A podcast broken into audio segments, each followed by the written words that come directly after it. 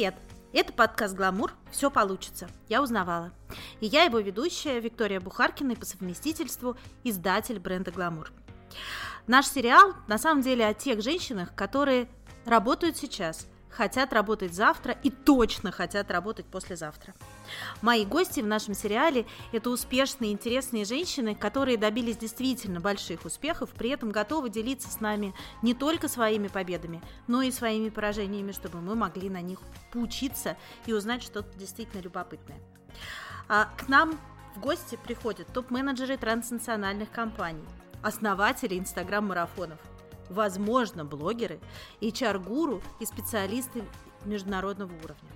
А сегодня с нами Анна Знаменская, которая занимает должность Chief Growth Officer компании Viber. И что это такое, Аня расскажет нам сама. Аня, добрый день. Здравствуйте, очень рада вас слышать. Так за рост чего же вы в ответе? И, собственно говоря, что такое этот искомый рост, к которому стремятся все компании, все управленцы?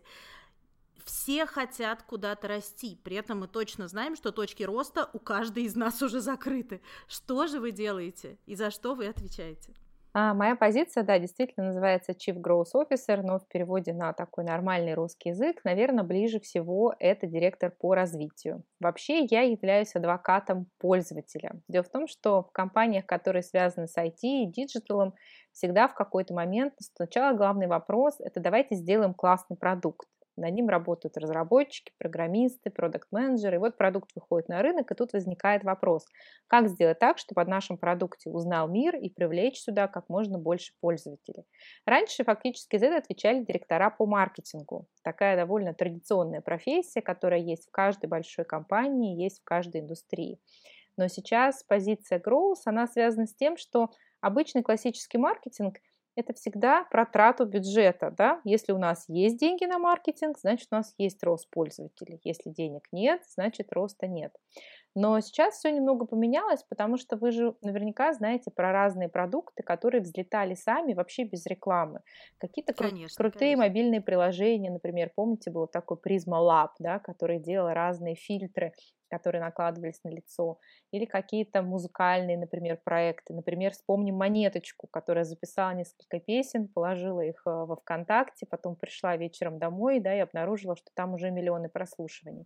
Ну или совершенно уникальная история с маскарадом, когда собрались, да, несколько разработчиков на хакатоне, придумали проект, который раз и купил гигант мировой индустрии, да, это на самом деле тоже такая вот история успеха, пусть не российская, а белорусская, но тем не менее очень нам ментально близко. Да, все равно мы, как все братья-славяне, да, поэтому за всеми такими проектами, конечно, очень внимательно смотрим, вот, и на самом деле они возникают не только в диджитал-среде, это может быть в музыке, это может быть в кино, да, а не всегда, например, фильмы, в которые инвестируют огромные огромные деньги, становятся блокбастерами. Бывает наоборот, фильм с небольшим бюджетом да, собирает огромную кассу, потому что там классная идея или отличные актеры. Поэтому э, сейчас, на самом деле, парадигма вот этого маркетинга, она сильно меняется. Конечно, во главе угла всегда стоит продукт, но даже если ты, например, выходишь на рынок, и пока твой продукт, допустим, имеет какой-то определенный набор функций, то ты в процессе развития можешь придумывать разные функции, которые позволяют ему быть виральным. То есть я в том числе отвечаю не только за маркетинг, пиар, там, прямую рекламу и партнерство, но за какие-то инновации внутри продукта, например, инвайты, например, какие-то механики, когда люди могут делиться чем-то внутри приложения, uh-huh, uh-huh. за создание сообществ других брендов и, например, инфлюенсеров. Да? Сейчас, например, такой интересный тренд, что мессенджеры — это не просто платформа для общения. То есть если раньше, много лет назад, когда они только появились, ну, мессенджер это такая вещь, в которой можно написать там другу, семье, да, или по работе, например, коллеги, то сейчас люди ходят в мессенджеры, в том числе за тем, чтобы потреблять контент, потому что человек не хочет ходить э, на миллион разных сайтов, да, он находится в этой среде, он находится уже в мессенджере, и ему, собственно говоря, удобно. Вот хороший пример, у нас есть комьюнити гламура в Вайбере, которое очень большое, хорошо растет, это вот как раз пример того, когда человеку удобно потреблять контент там же, где он общается со своими близкими и родными друзьями. Ну, на самом деле, уже в преамбуле мы ответили фактически на половину вопросов, которые я готовила заранее, поэтому будет дальше будет много экспромтов. А, на самом деле, возвращаясь все-таки к текущей ситуации. А, скажу честно, мы с Анной собирались э, разговаривать в феврале, но потом а, знакомые, к сожалению, всем нам обстоятельства внесли определенные изменения, да, и вот, собственно говоря, встречаемся мы сейчас, и у многих есть ощущение, что мы встречаемся абсолютно в новой эре, как будто бы после войны. А, вот если немножечко пока отойти от самого мессенджера или от непосредственно той тех рабочих задач или поиска пользы для пользователя, которым вы занимаетесь. Есть ли у вас такое ощущение? Есть ли вообще в IT-индустрии ощущение, что произошло что-то, ну, в общем, эм, что-то довольно неприятное, потому что, ну, что уже греха таить, если посмотреть на то, какие индустрии экономически все-таки смогли выиграть от того, что все мы с вами теперь э, в мессенджерах, в зумах э, и вообще встречаемся абсолютно э, удаленно, что греха таить, я с бабушкой со своей по зуму общаюсь, и она, кстати, прекрасно с этим справляется, очень все, очень все нативно. Так вот, если у вас ощущение какого-то такого эм, послевоенной разрухи и параллельно послевоенных возможностей? У меня есть на самом деле ощущение, наверное, скорее возможностей. Но, во-первых, мне кажется, нужно... А, есть таких два аспекта. Есть аспект, который связан с ежедневными операциями, да, то, как работает компания. А второе – это непосредственно влияние на бизнес, на деньги. То есть стала компания меньше или больше зарабатывать. Если говорить про IT и диджитал индустрию, то очень многие люди в этой индустрии очень давно работают удаленно. И, в принципе, а, вы наверняка слышали, да, что сейчас такой огромный прям вот э, смена парадигмы. А, генеральный директор Твиттера сказал, что вообще можно никогда больше не возвращаться в офис, вся компания будет работать из дома. Да, да, да, да, да, это встряхнуло людей, надо сказать. Да, Google и Apple, соответственно, оставляют людей работать из дома там фактически до середины следующего года. Мы, как Viber, тоже приняли решение, что у нас сейчас такая политика, она даже называется не work from home, а мы старались сделать гибрид гибридный такой вариант, называется он Work from Anywhere.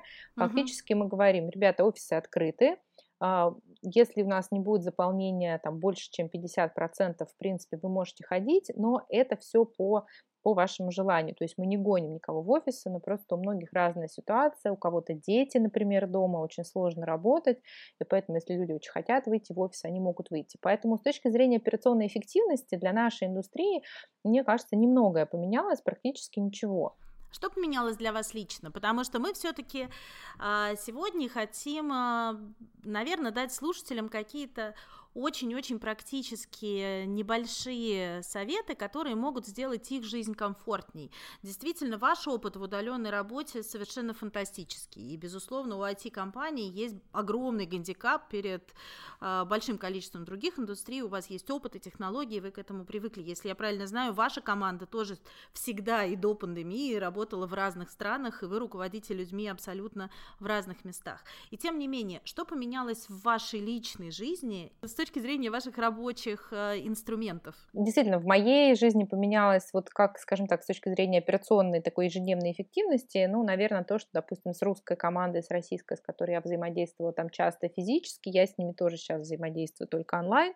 Мне, конечно, очень не хватает э, общения, я бы сказала, с партнерами и коллегами именно физического, потому mm-hmm. что Работа, конечно, это все прекрасно, да, но есть же еще большая часть, это нахождение в социуме. Конечно. И сейчас, сейчас такая ситуация, вы понимаете, как это, поскольку журнал «Гламур», мы можем об этом поговорить, но вы понимаете, что платье некуда надеть ну, некуда, да, потому что... Ой, слушайте, я вам сейчас дам удивительный, совершенно не технологический совет.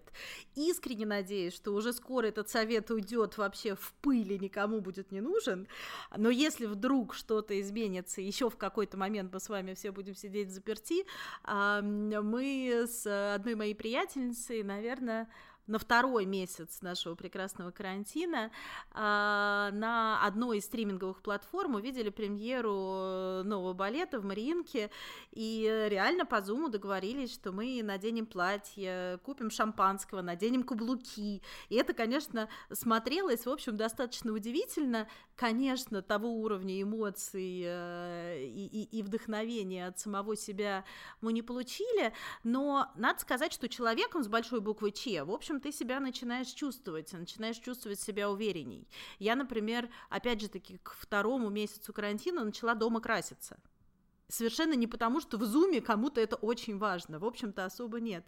Но э, вот это поддержание внутренней энергетики, это то, что очень многим женщинам важно, абсолютно вне зависимости от того, в какой сфере они работают. Вот как вы думаете, у вас было такое? Были каблуки уже? Дело в том, что поскольку у меня часто бывают э, не только переговоры там со своими коллегами, переговоры с партнерами, я часто выступаю на различных онлайн-конференциях, а там тебя, конечно, видят, поэтому конечно, как минимум верхняя, конечно. верхняя часть должна. Сколько мемов уже, да? Пижамные штаны и пиджак. Это наша новая реальность. Да, должна выглядеть хорошо, вот, и, конечно, всегда там макияж и э, одежда, но я скорее говорю, знаете, об ощущении все-таки вот этого какого-то драйва, интереса, новых знакомств, потому что мы все ходили на различные конференции, у нас были какие-то встречи, мы узнавали новых людей, то есть фактически сейчас такая ситуация, что да, ты можешь общаться с людьми, которых ты знаешь, mm-hmm. но вот этот приток новых связей, да, он возможен через соцсети, но все равно это другое, это не то, когда ты приходишь на конференцию, у тебя сразу есть какие-то новые знакомства, знакомства. Поэтому это вот, наверное, то, что изменилось для меня с точки зрения меня как личности в такую плохую сторону, угу. что я чувствую нехватку, недополучение вот этой вот энергии, да, энергии, новых знакомств, э, узнавания чего-то. Ну и понимаете, все равно все время тяжело потреблять информацию только через экран, да, то есть хочется потреблять ее еще в офлайн среде. И Конечно. мне кажется, что еще вот эта удаленная работа, она, скорее всего, мы столкнемся с проблемой такого вот одиночества, да, потому что все равно, несмотря на то, что у тебя есть ощущение, что ты работаешь в команде, ты работаешь в компании, вот ты их всех видишь в зуме этих людей, mm-hmm. а все равно по факту физически ты находишься там один дома, и вот э, я думаю, пока еще мы это не ощутили, но через какое-то время, я думаю, что если останется все как есть, то, ну, будет большая проблема, и на самом деле возникнет проблема у руководителей, как мотивировать свои команды и как поддерживать в них вот этот рабочий рабочий дух, да, энтузиазм, потому что, ну, вы же знаете, что самые сильные методы мотивации – это нематериальные методы. Конечно, конечно.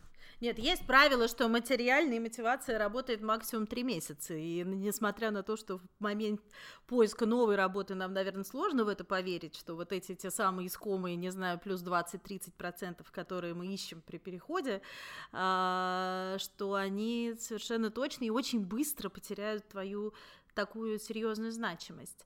У меня на самом деле в продолжении вашей, а, вашей идеи про мотивацию а, есть а, два вопроса, с которыми мы столкнулись, мы как команда, и команда наших а, партнеров уверена совершенно, что и в бизнесе наших слушателей тоже такая история есть. Есть некий дуализм в коммуникации, да, есть начальник, есть подчиненный, ну, может быть, начальник и команда подчиненных, да, но тем не менее, есть некая контролирующая функция, есть некая функция э, выполнения той или иной работы и э, такая техническая имплементация тех стратегических задач, которые вы придумываете. Значит, вот есть гипотеза, э, помогите мне над ней поразмышлять.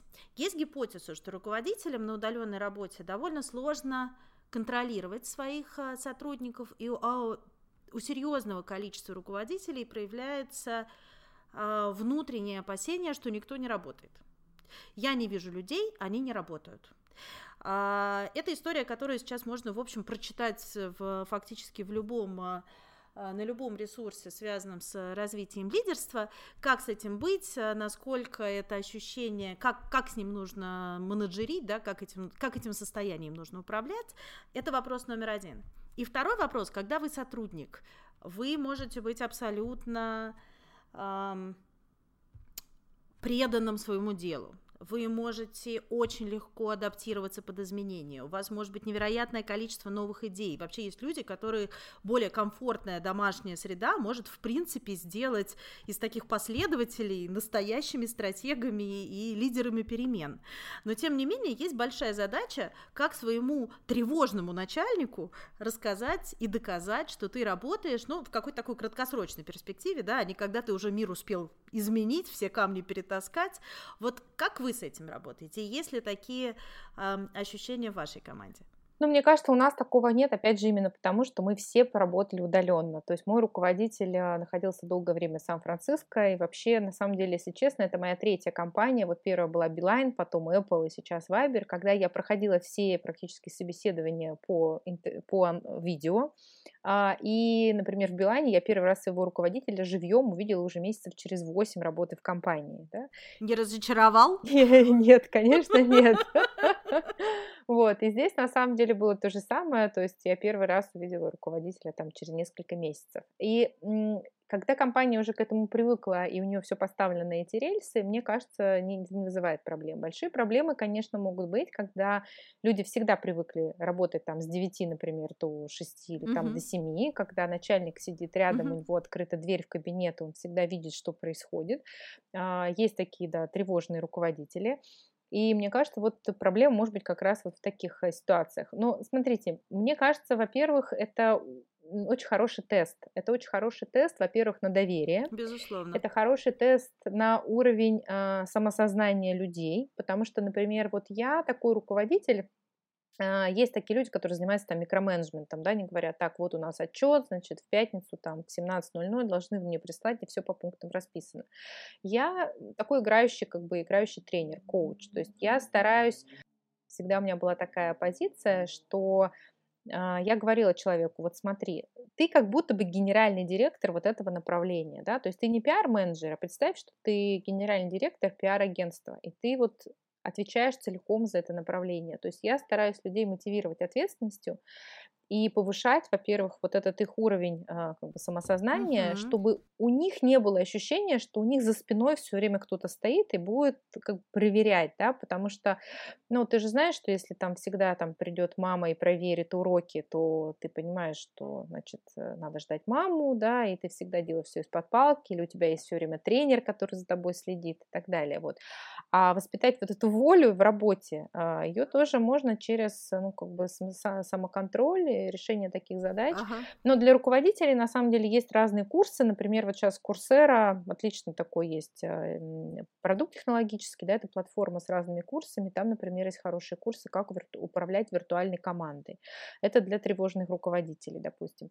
Во-вторых, то, что можно э, взять из IT и digital сегмента, это различные таск-трекеры. Угу. То есть это различные программы, которые позволяют видеть работу команды. Потому что если вы действительно сидите удаленно, и раньше вы встречались только на планерках, и фактически ваш единственный метод коммуникации, проверки, это был устный, то если вы используете таск-трекеры, например, такие как Trello... А какие, да, вот, собственно говоря, я пытаюсь э, сейчас из этой беседы, мы с вами попробуем сделать такой небольшой, знаете, есть чудесные желтые книжки, компьютер для чайников, да, вот, вот, вот мы сейчас с вами пытаемся сформулировать э, такой очень короткий, проверенный собственным личным опытом, да, такой курс удаленного руководителя для чайников. То есть у нас есть с вами пункт номер один – безусловное увеличение уровня ответственности, делегирование и создание у человека внутреннее ощущение ответственности за свою работу.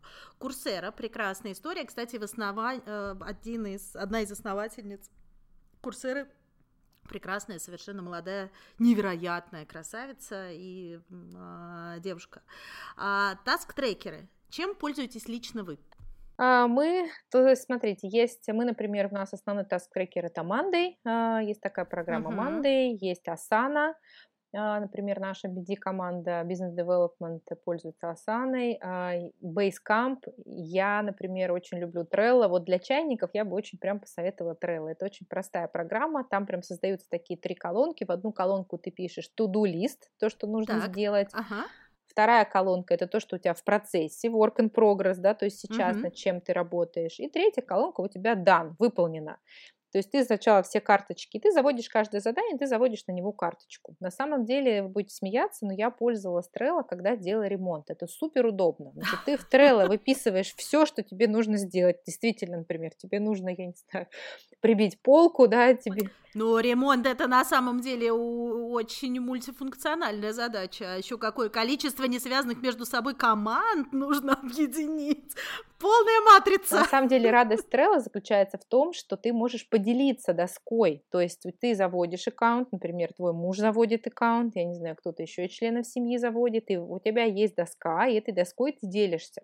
И что на самом деле хорошо, что ты, например, в рамках одной компании можешь создавать разные доски, то есть, например, одна доска у тебя может быть, не знаю, про маркетинг, другая доска может быть про, не знаю, там, продажи, третья может быть про продукт, и у тебя могут быть разные люди подключены к разным доскам. Это очень удобно. То есть, если у вас, например, небольшая компания, допустим, я не знаю, даже салон красоты условно, да, у тебя могут быть разные, разноплановые задачи, и разные люди подключены к этим доскам. И есть мобильное приложение, есть сайт, то есть ты все можешь, соответственно, смотреть вот буквально с мобильного приложения. Это супер удобно.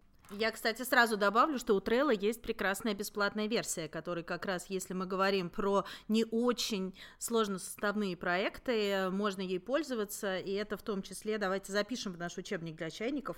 А это если мы говорим про руководителей. А если мы все-таки будем говорить о сотрудниках, каким образом построить свою работу эффективно, на что имеет смысл обратить внимание.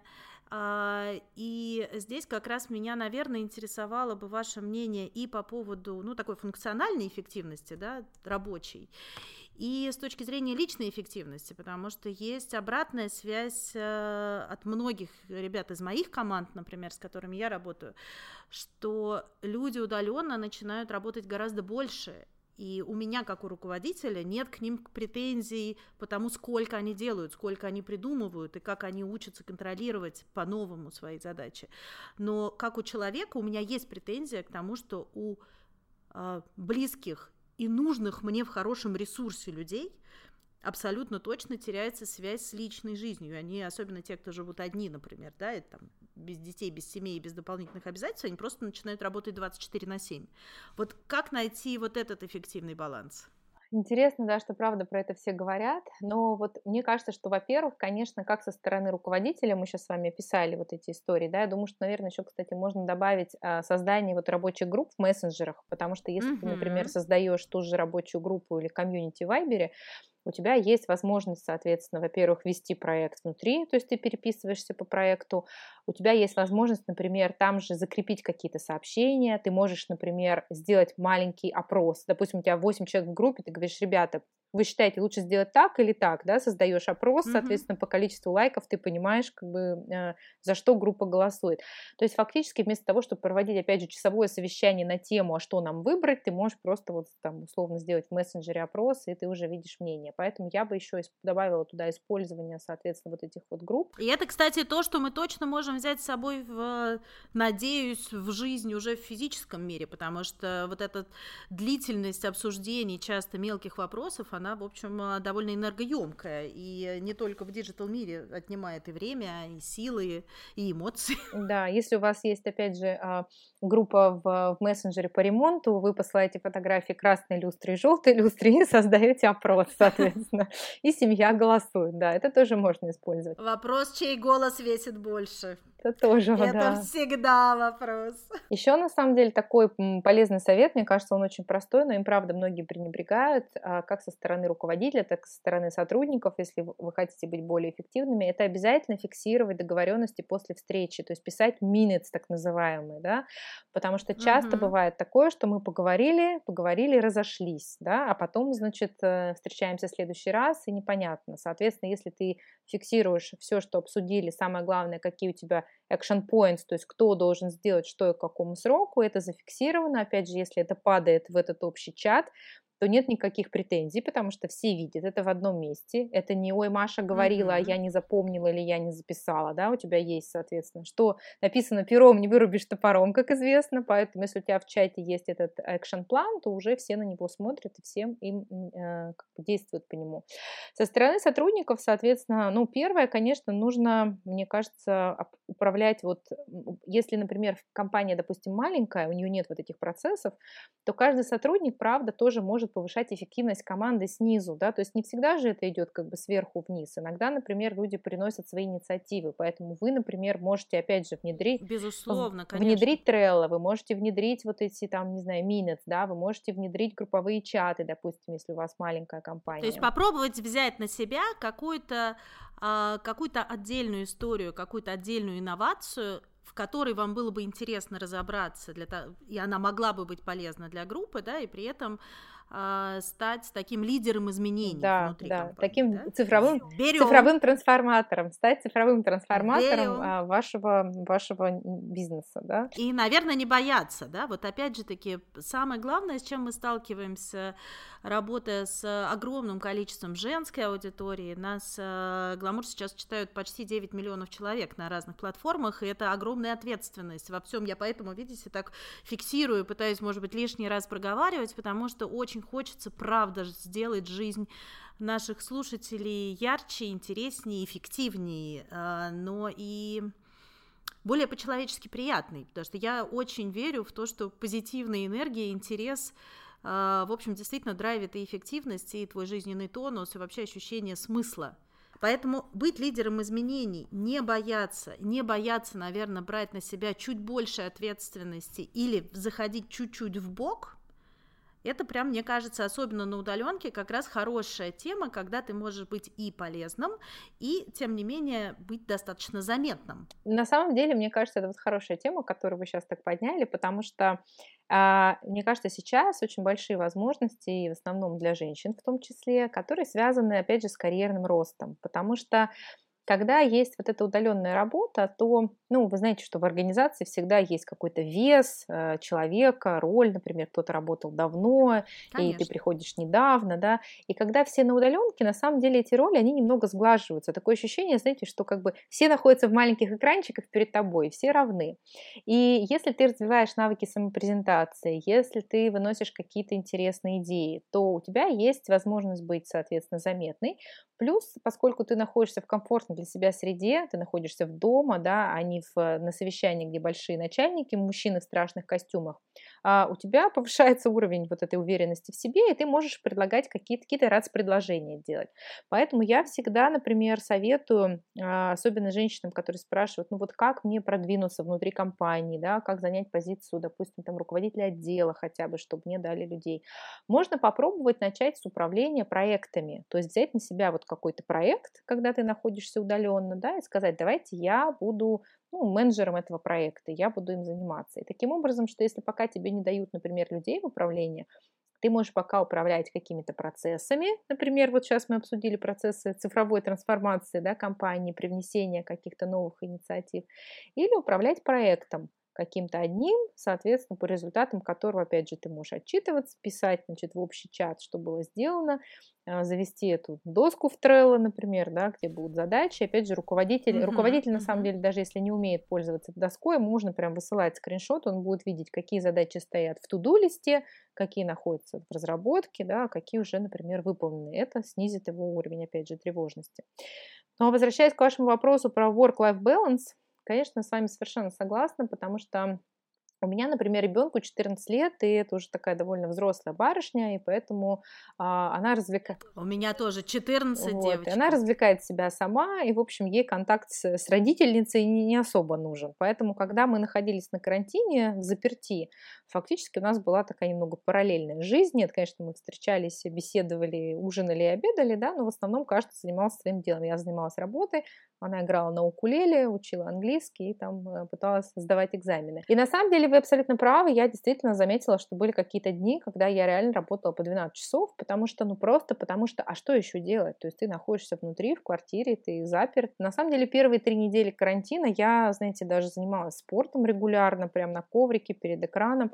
Вот, но я поняла, что все-таки мне вот очень нужно вот это ощущение зала, да, когда есть э, вокруг а, тоже люди, объединенные этой идеей, есть какой-то драйв. Запись, да. мотивация, люди, которые, э, которым ты уже заплатил, или людям, перед которыми неловко, если ты не придешь. Музыка играет, да, есть всякие дополнительные, э, не знаю, плюшки в виде там свежевыжатого сока в конце, да, или там классного бассейна, вот, и я на самом деле с вами согласна, но здесь вот мне кажется, тут уговоры не помогут, в смысле уговоры самого себя, что нужно меньше работать. Тут нужно себе ставить совершенно такие жесткие рамки. Ну, во-первых, понять, что, конечно, нужно вести календарь, обязательно все заносить в календарь. И э, я помню, знаете, как-то я давно по поводу спорта, например, как себя заставить, да, я была на встрече с Хакамадой, и она сказала такую интересную вещь. Она сказала, что ты понимаешь, если ты там в 30 с лишним лет не начнешь заниматься спортом и регулярно не будешь это делать, то ну потом уже все, да, и, ну, то есть у тебя не будет привычки, и очень трудно потом впрыгнуть в этот поезд. И она говорила, я вот завела себе правило, да, там два раза в неделю а, я, значит, ходила заниматься спортом, и причем она же была спикером Госдумы, если я правильно помню. Она говорит, я себе прямо в календарь ставила на два часа и писала «внешняя встреча».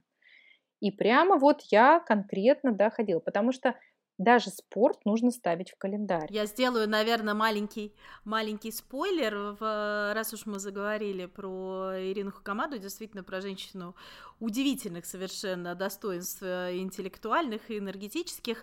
А, в этом же сериале, в котором вы слушаете нас с Анной, промотайте на пару выпусков назад, и вы услышите мой разговор с Ириной о том, как преодолеть страхи. И это на самом деле тоже очень большая тема.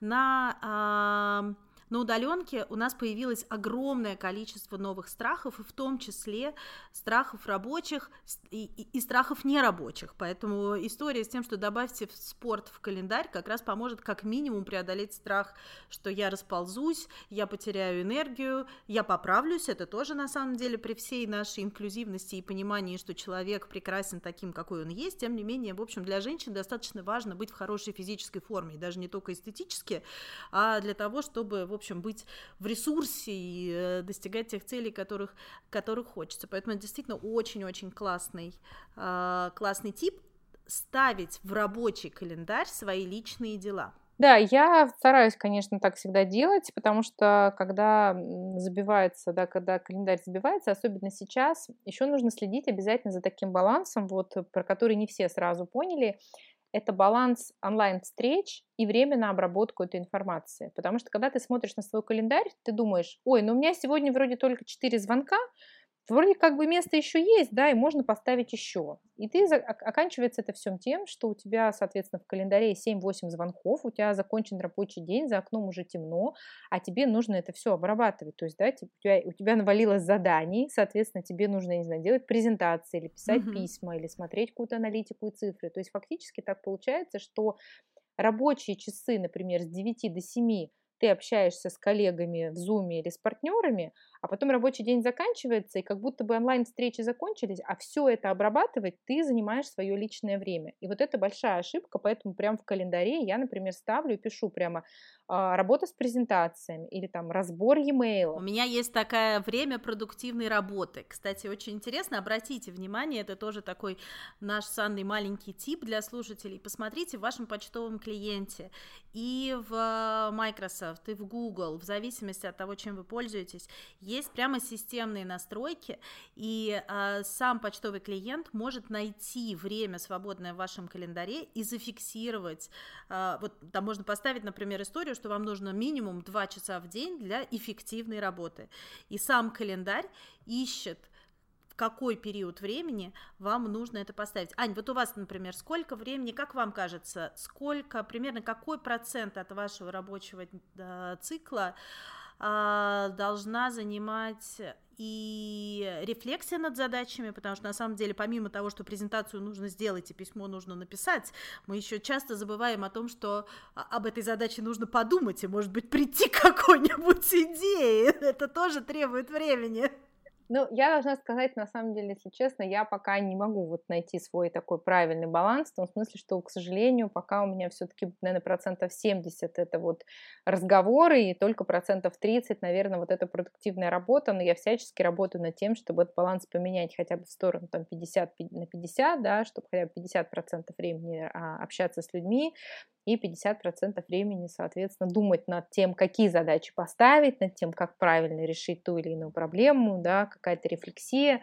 Вот, фактически все эти вопросы, они уходят, опять же, на личное время, и, конечно, семья очень недовольна, моя дочь считает, что меня вообще интересует только работа, и, в общем, я всячески с этим, конечно, борюсь, но думаю, что это конечно, бич нашего времени. Опять же, за счет того, что современные технологии, они позволяют тебе все время быть онлайн, и такое ощущение, что ты все время вот находишься, ты все время онлайн, да, то есть выходные, в отпуске, вот, поэтому я, во-первых, советую всем проводить такие детокс-дни, когда ты просто вот убираешь, закрываешь Совсем телефон. без технологий, да? А, да, ну, во-первых, например, когда на работе завал, да, что делать, когда на работе завала? Он в какой-то момент наступает. Э, Отключить уведомления в мессенджерах. Вот, мне кажется, в этот момент нужно вообще просто вот действительно отключить все уведомления, отключить почту, а, написать список задач, и есть такая, знаете, техника, она называется помодоро. Техника помодоро заключается в том, что ты, соответственно, выписываешь задачи и работаешь прям вот с полным погружением над каждой задачей 25 минут, потом ты делаешь 5 минут перерыва и берешься за следующую задачу. То есть, если задачи есть какие-то, ну, прям очень большие, на которые нужно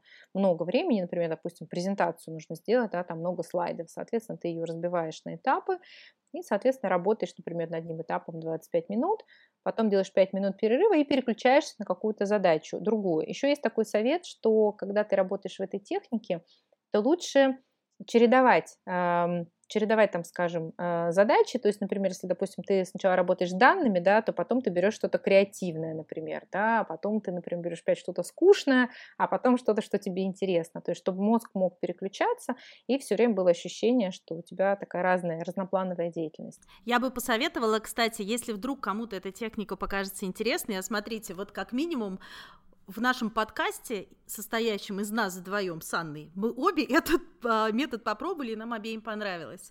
А, книжка называется «Просто космос», автор Екатерина Ленгольд, почитайте, она очень легко читается, можно реально взять в отпуск, и а, там как раз эта техника очень хорошо расписана. Опять же таки, все ссылки, все наши выводы вы сможете найти на сайте glamour.ru, поэтому не запоминайте, просто наслаждайтесь нашей беседой. А мы возвращаемся к Анне, и я, знаете, какой хотела задать такой довольно сложный вопрос. IT-индустрия, а, мы уже поняли, что со стороны кажется очень не женской. При этом, если честно посмотреть на объем топ, на количество женщин на самых топовых позиций в IT-индустрии в России, а, в общем, создается ровно обратное впечатление. Вы возглавляете один из крупнейших мессенджеров. А, генеральный директор Facebook а, в России, ваша коллега, тоже женщина. Google много лет возглавляла женщина. В Яндекс сейчас генеральный директор и HR-директор по совместительству женщина. В принципе, гиганты технологические в России возглавляют женщины. У нас что, весь IT-сектор состоит из женщин? Ну, конечно, не весь сектор, но надо сказать, что в России, конечно, этот процент намного больше. То есть, если посмотреть на топовые американские компании Google, Amazon, Facebook и Apple, то я прям помню, недавно смотрела цифры, соответственно, там где-то примерно 44% это женщины. А, причем, если мы говорим про топ-позиции, наверное, порядка 27-28% женщин в топ-позициях. Uh-huh, то есть, конечно, uh-huh. еще пока фактически нет даже половины.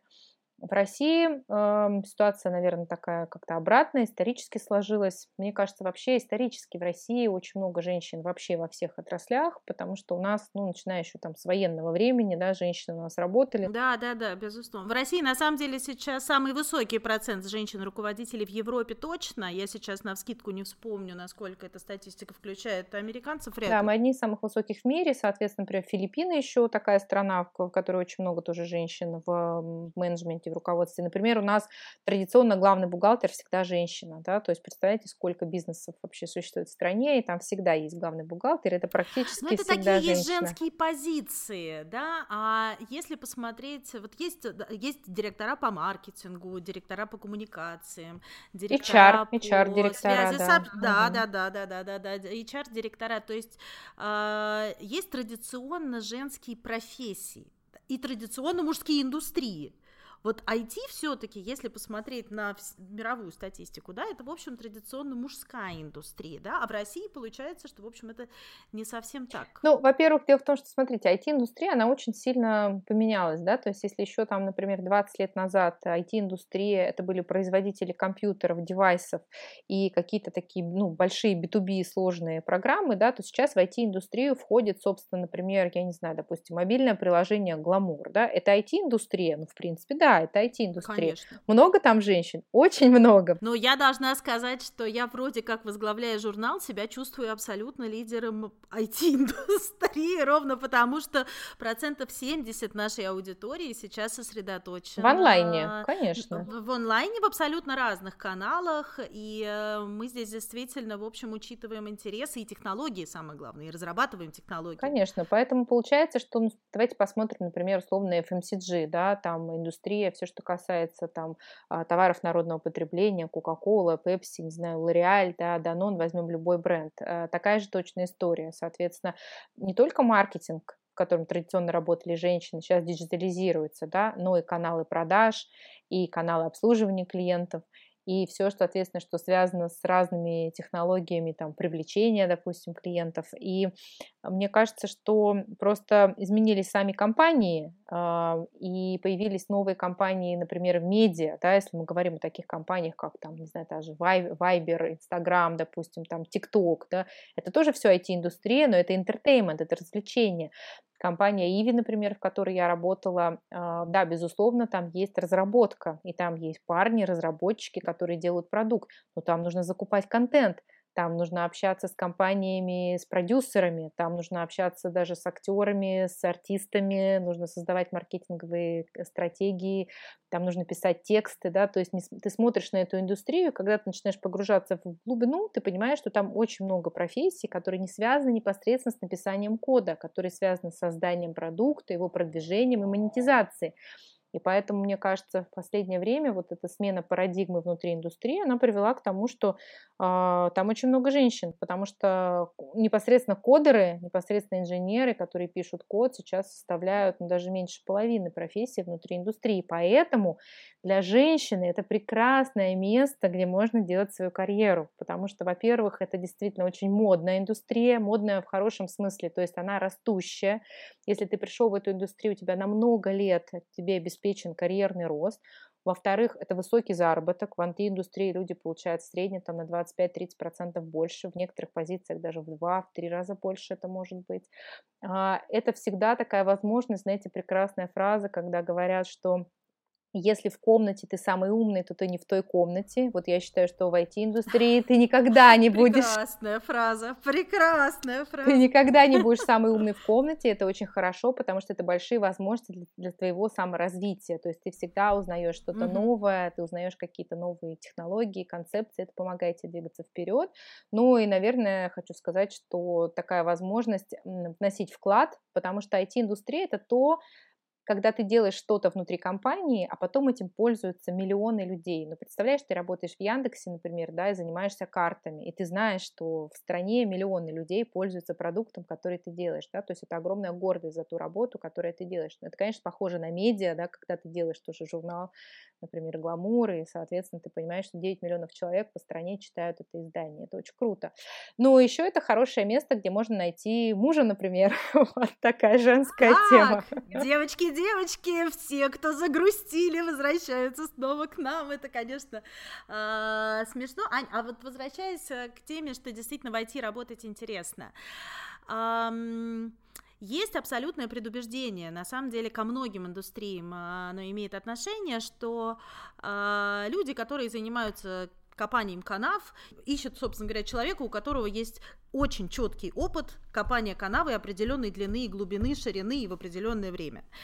А, скажу честно, в медиа а, есть такая история, потому что, безусловно, часто для того, чтобы на тех скоростях изменений, на которых мы должны быть, да, для того, чтобы ты, э, твой сотрудник максимально быстро вписался, тебе часто чуть проще взять человека, который как минимум, ну, или из твоей же индустрии, или из смежной. При этом IT-сектор настолько колоссальными темпами растет, что у IT-компаний просто технически, как мне кажется, не может быть таких догм потому что просто ну, ну нет людей не хватает сотрудников, конечно, у, которых, у, у которых уже был такой опыт. Более того, вы ищете, скорее всего, часто людей на новые проекты, и как следствие у этого человека просто не может быть такого опыта, потому что до этого так никто не делал. А, вот можете немножечко поговорить об этом, потому что мне очень хочется наших слушателей призвать поверить в себя и попробовать. Компании, которые действительно делают разработку программного обеспечения или делают девайсы, вот такие компании, как Intel, Microsoft, Apple, а, этим не заканчивается IT-индустрия, потому что, как я сказала, например, допустим, мы возьмем компанию, там, не знаю, L'Oreal, да, или мы возьмем издательский дом Конденаст, или мы возьмем э, компанию Leroy Merlin или Перекресток. Ну, это бы вроде вообще не диджитал и не IT-компании, да, это медиа, это FMCG, соответственно, э, DIY, да, do it yourself. Но там открывается каждый день огромное количество позиций, связанных с диджиталом, потому что все индустрии сейчас переживают цифровую трансформацию, потому что тот, кто ее не сделает, тот просто погибнет. Абсолютно. Поэтому, если вы работаете внутри такой классической офлайновой компании, то ваша задача приобрести новые навыки, которые помогут вам влиться в этот поток цифровой трансформации. Ну вот, например, самые такие близкие женские примеры, да, допустим, это например, ну, маркетинг, да, понятно, что есть классические позиции в маркетинге, люди умеют, не знаю, запускать рекламу в телевизоре, в прессе, писать тексты, заниматься пиаром. Но если у тебя нет навыков диджитал-маркетинга, тебе срочно нужно переквалифицироваться в эту сторону и учить все, что с этим связано. Это могут быть как короткие обучающие курсы и программы. Прелесть в том, что тебе не нужен дополнительный диплом, да, тебя никто не заставляет переучиваться условно на юриста. Да, и огромное количество разных совершенно курсов. Я здесь действительно очень поддержу, есть и на Курсере, если вдруг у вас нет уровня владения английским языком, например, для того, чтобы вы внятно и комфортно могли усвоить эту информацию, есть прекрасный российский аналог Skillbox, с которым мы там в том числе много работаем, отличные совершенно курсы. И вообще... Ань, скажите, чему вы учились мне кажется, это такой, знаете, мод, э, модный и принятый в обществе нынче вопрос. А чему же ты научилась за пандемию? Вот чему вы учились и на какой платформе? Ну, за пандемию, на самом деле, я прошла вот несколько курсов. Есть такая платформа Udemy, называется, как раз вот связана там с виртуальными командами. Вот, я вообще, если говорить про а, образование, на самом деле, первое образование, оно менеджмент в спорте и туризме, оно, скажем так, совершенно не профильное, но как раз я вот хочу сказать, что если у вас не профильное образование, это не является является совершенно преградой к топовой карьере и даже в такой индустрии, как IT и Digital, потому что как раз после 30 лет у вас есть возможность, когда, во-первых, а, вы понимаете, где вы хотите развиваться, у вас есть возможность выбрать нужный вам курс, возможно, вы уже знаете английский язык, что было бы очень неплохо, и главное, что у вас есть хотя бы какой-то капитал, который вы можете инвестировать, например, в ваше обучение. Я, допустим, закончила мастер диджитал маркетинг, я дипломированный цифровой маркетолог, э, бизнес-школа IE в Мадриде, и как раз я понимала, что мне нужно именно это, потому что я уже выбрала свою профессию. Ведь многие из нас выбирают образование например, по причине того, что родители заставили. У нас, например, династия врачей, давай ты тоже, Настенька, пойдешь на врача, да, а Настенька, может, uh-huh. вообще кровь как бы не может видеть, и совершенно uh-huh. ее это не интересует, но ее в 17 лет никто не спрашивал. Сейчас, соответственно, у нее как раз есть возможность, и вообще, мне кажется, сейчас намного важнее именно практический опыт, чем образование, то есть если в советское время всегда говорили, покажи диплом, да, то сейчас, ну, диплом, собственно, это просто вот такая одна строчка в резюме где-то уже внизу, просто факт, есть высшее образование, ну, хорошо, есть, да, а дальше все добирается действительно вот такими краткосрочными программами. Это может быть Skillbox, нетология, и я, соответственно, вот тоже заканчивала эти курсы, ну, не курсы, это фактически диплом магистрская по диджитал-маркетингу, но периодически я тоже беру как какие-то курсы, которые мне там интересны, нужны конкретно там в области лидерства или управления персоналом, или конкретно что-то связанное с диджитал-маркетингом, например, не знаю, там новая тема, ТикТок, да, там, соответственно, нужно что-то изучить, или там программатика, или работа с большими данными, или искусственный интеллект. Вот, поэтому очень хорошо, что такие блоки. И самое главное, что сейчас есть доступ в онлайн, что тебе не нужно никуда ездить, да, тебе не нужно не тратить много денег, потому что онлайн-программы стоят намного дешевле. Мне кажется, сейчас огромные возможности вот для выбора. И продолжая все-таки тему про то, чтобы девушки не, как бы не боялись идти в IT и диджитал, в, в цифровые миры. Есть веб-дизайн, допустим, если у вас есть, э, например, вы закончили архитектурный институт, да, у вас есть предпосылки к созданию красоты, то вы можете ну, закончить краткосрочные курсы и переквалифицироваться в веб-дизайнера. Если вы HR, например, и вот есть такая тема, что очень много женщин работают в управлении персоналом. Это традиционная такая женская э, история. И возникает такой вопрос, вот, а что я буду делать после 40, да, после 40 сразу начинаются вопросы, вот, что любит у нас такая страна, Россия страна молодых, любит брать очень молодых на работу. Например, если вы HR, и вы начнете специализироваться на IT-рекрутменты, вас будут носить на руках, у вас будут просто очень большие заработки, потому что искать программистов и искать людей из IT-индустрии мало кто умеет, и это очень крутой навык, поэтому я посоветовала бы так, посмотрите в вашей профессии, какие есть именно точки соприкосновения с вот этой новой цифровой реальностью, да, и как вы можете повысить свои навыки именно вот в этой, в этой области, чтобы ваша профессия расширилась, и вы гораздо дольше были бы востребованы и увеличили свой доход. Есть ли, кстати, в Вайбере стажерские программы, скажите мне? Да, мы, в принципе, берем, как правило, в каждый офис, э, наверное, одного-два человека, но, к сожалению, в этом году, видите, какая ситуация, что офиса нет, а все-таки, конечно, mm-hmm. стажера онлайн очень сложно научить, потому что, ну, когда он находится рядом со, со своим э, ментором, так сказать, да, он просто физически прям сидит рядом и смотрит, что человек делает. Конечно. В онлайне конечно. получается, что тогда тебе нужно прям конкретное выделенное время тратить на обучение этого человека, что сейчас довольно сложно. Но если говорить, вот, например, если у вас наверняка очень много слушательниц, которые сейчас как раз заканчивают институты, находятся там в, на этапе выбора карьеры, я бы, конечно, советовала а, скажем так, если стоит вопрос найти позицию, например, на большие деньги, но в какой-то ноунейм компании, выйти куда-нибудь просто, чтобы взяли и начать работать, или, допустим, потратить время все-таки получить стажировку в крутом бренде, может быть, даже на меньшие деньги, но это будет вот такая топовая компания, конечно, лучше второй вариант, потому что сразу у вас будет совсем другой старт, потому что если у вас в резюме будет брендовая компания, uh-huh. то есть, во-первых, у тебя получается сразу два варианта развития. Первое, у тебя большая компания брендовая, Внутри, как правило, есть программы развития, то есть если ты приходишь в компанию, начинаешь хорошо работать, и ты стажер на маленькой позиции, там через полгода, 9 месяцев, тебя уже начинают куда-то двигать, ты становишься там младшим менеджером, потом просто менеджером, потом, значит, старшим менеджером и так далее. Вот. А второй вариант, если ты все-таки поработаешь в этой компании, даже поймешь, что, может быть, это не твое, или они ну, как-то пока у них нет позиции для роста, да, эта строчка в резюме, она даст тебе гораздо больше прыжок, вот поэтому я считаю, что первую работу нужно выбирать, конечно, очень внимательно а, и потратить на это больше времени. И чувствовать ответственность действительно перед собой 40-летним за то, с чего вы начинаете свою карьеру.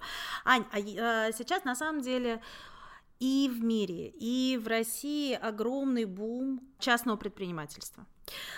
Не могу сказать, что наша страна, наверное, является самым комфортным местом для старта и для э, начала собственного дела.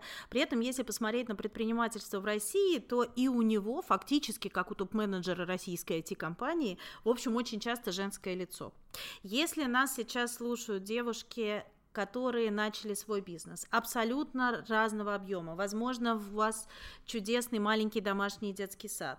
Возможно, вы на самом деле стараетесь, есть роскошная школа кодинга в Москве, которую основала, а, основала э, молодая а, и перспективная, что называется, абсолютно точно девушка, потому что, мне кажется, мы немножечко сдвинулись в такие классические женские специальности, а есть отличные кодеры, есть отличные специалисты, которые которые развиваются, как раз занимаются и железом, и программированием, и инженеры абсолютно точно с женским лицом. Тем не менее, если мы возвращаемся к частному предпринимательству, чем ваша платформа может быть полезна э, мне как начинающему предпринимателю? А, допустим, если у вас, не знаю, там салон красоты, да, а, то сейчас вы, например, рассылаете смс условно, и у вас нет там обратной связи. Вы понимаете, например, как мне сделать какую-то диджитал-платформу для того, чтобы общаться с своими клиентами. Как правило, первый вопрос, давайте сделаем сайт, да, но люди в основном находятся в мобильных устройствах, и, в общем, на сайты они уже ходят редко, опять же, нужны какие-то дополнительные ресурсы э, для того, чтобы этот сайт развивать. Есть, например, хорошая тема с чат-ботами, э, которая такая довольно известная, и маленькому бизнесу, во-первых, это небольшие затраты, потому что найти там чат-бот-девелопера, который тебе за не очень большие деньги сделает бота, фактически что может уметь бот? То есть ты своим всем всем своим э, людям, которые к тебе приходят. Например, они могут, допустим, если мы говорим про салон красоты, да, это может быть, например, запись салон красоты через чат-бот. Это очень удобно, потому что тебе не, люди тебе не звонят, они не отвлекают время администратора, администратор в это время работает с клиентами, соответственно, через чат-бот люди осуществляют запись. Второй вариант, например, это там доставка еды из ресторана. Вместо того, чтобы делать там мобильное приложение, да, ты можешь работать с Яндекс Едой, но ты будешь платить там комиссию, да, сколько там, 20-30%, соответственно, там твои постоянные клиенты могут, например, иметь чат-бот в приложении, там в Вайбере, и, соответственно, через чат-бот делать заказ, и ты можешь им привозить что-то домой. То есть фактически все вот эти вот такие диджитал коммуникации с пользователем, когда ты можешь просто сообщать какую-то информацию, например, у тебя какой-то промоушен или скидка, или ты что-то предлагаешь в эти выходные, допустим, у тебя какое-то спецпредложение, так и получать обратную связь от пользователей, допустим, спрашивать, как вам понравилось, были ли какие-то проблемы, да, проводить какие-то опросы. Ну, вот чат-бот, мне кажется, это прекрасная, такой прекрасный инструмент для малого бизнеса, который можно использовать ну, фактически в любой сфере, потому что ты можешь запрограммировать там разные сценарии, сценарии, и, соответственно, с этими сценариями а, можешь потом работать и под свой бизнес их подстраивать. И там же люди тоже могут ставить лайки, да, и то есть ты в любом случае чувствуешь себя частью комьюнити и понимаешь, что это живые люди, живые ногти, живые стрижки и живые отзывы. Также, также ты можешь делать, например, опросы в этом комьюнити, опять же, ты говоришь, там, вы хотите больше, я не знаю, вот э, про, про это читать или, или там не про это, да, или ты можешь, например, делать опросы, не знаю, что вам интереснее, вот у нас есть, не знаю, мы хотим заказать такую новую марку лаков, да, там, вот у нас есть три на выбор, как вы думаете, какая вам будет более интересна? А, а, ты можешь выкладывать тоже разные какие-то рисунки ногтей, допустим, люди могут за них голосовать и так далее. Вот. Если ты, допустим, как мы ранее говорили, поскольку у тебя небольшой бизнес, а, ты можешь, ну, по сути, вести бизнес в Вайбере. То есть ты создаешь группу, соответственно, в этой группе находятся твои сотрудники, и ты прямо там в этой группе раздаешь задания. У нас есть новый такой классный инструмент, который называется «Мои заметки», где ты там себе пишешь заметки, пишешь задачи, и, соответственно, ты можешь к этим задачам прямо ставить чекбоксы «Выполнено, выполнено, выполнено». А еще у нас есть такой прекрасный бот, он называется «Незабудка», и он не позволяет тебе что-нибудь не забыть. Соответственно, ты сам себе можешь поставить напоминалки, и писать, например, не знаю, там не забыть сделать зарядку, не забыть, не знаю, позвонить в налоговую, да, не забыть там записаться на маникюр, и в необходимое время, когда ты поставил себе напоминалку, соответственно, бот тебе будет сообщать о том, что у тебя есть какая-то задача, и после того, как ты ее выполнил, ты просто ставишь себе там чекбокс, да, задача выполнена. Ну вот такие, собственно, мне кажется, несложные инструменты, как вот рабочие группы, создание комьюнити, например, чат-бот, они малому бизнесу могут принести довольно много пользы прямо совсем небольшими затратами. Ань, очень круто, прям спасибо вам огромное. Я искренне надеюсь, что нашим слушателям было и интересно, и полезно. Я сама для себя честно вытащила прямо много полезного, что пойду и включу в свой э, график рабочего дня. На самом деле всем хочу пожелать, я не знала про бот «Незабудка», мне кажется, это прекрасное окончание нашей беседы. Вот самое главное, что нужно в бот «Незабудку» себе поставить, это не забыть себе улыбнуться. Потому что любой бизнес, любое начинание, любое свершение, особенно в такие действительно быстро меняющиеся времена, которые, которые э, происходят вокруг нас, нужно делать с улыбкой на лице, абсолютно уверенным в себе, поэтому вот хочу пожелать нам всем воспользоваться ботом незабудкой и прям поставить напоминание в 8 утра, в 6, в 7, в 10, кому как комфортно, мы ценим и любим всех, и сов, и жаворонков, не забыть улыбнуться себе утром и вечером. Наша жизнь станет точно продуктивней и точно приятней. Поэтому с чем мы уходим? Нужно верить в себе. Я в себя верю, пошла уверенной походкой. Это совершенно точно. Пожалуй, направлением нашей уверенной походкой вполне может стать IT-индустрия, вне зависимости от того, выбираете вы первую работу, или вы хотите поменять свою жизнь, найти что-то более интересное, или вы сейчас работаете в индустрии в перспективы, которые вы не очень верите. Важно начинать с малого, делать прототипы, стараться привносить изменения и технологические изменения везде, где вы есть, даже если вы делаете ремонт и даже если это касается вашей личной жизни. Попытайтесь пообщаться с людьми из индустрии или как минимум послушайте подкасты, их очень много. Надеюсь, наш с Анной был интересен, но поверьте, у нас много коллег. И попробуйте проанализировать, чем вы уже сегодня можете быть полезны в этой индустрии. Если вы ищете новую работу, не гоняйтесь за титулами, ищите компанию, где вы сможете учиться – ну и самое главное, интересуйтесь жизнью и технологиями. С вами была Виктория Бухаркина, подкаст «Все будет хорошо, я узнавала» и наша чудесная прекрасная, умная и обворожительная гостья Анна Знаменская. Поищите в гугле, она не только умна, но и действительно прекрасна. Спасибо, Ань, вам огромное за компанию сегодня. Спасибо вам большое, Виктория, и надеюсь, до новых встреч.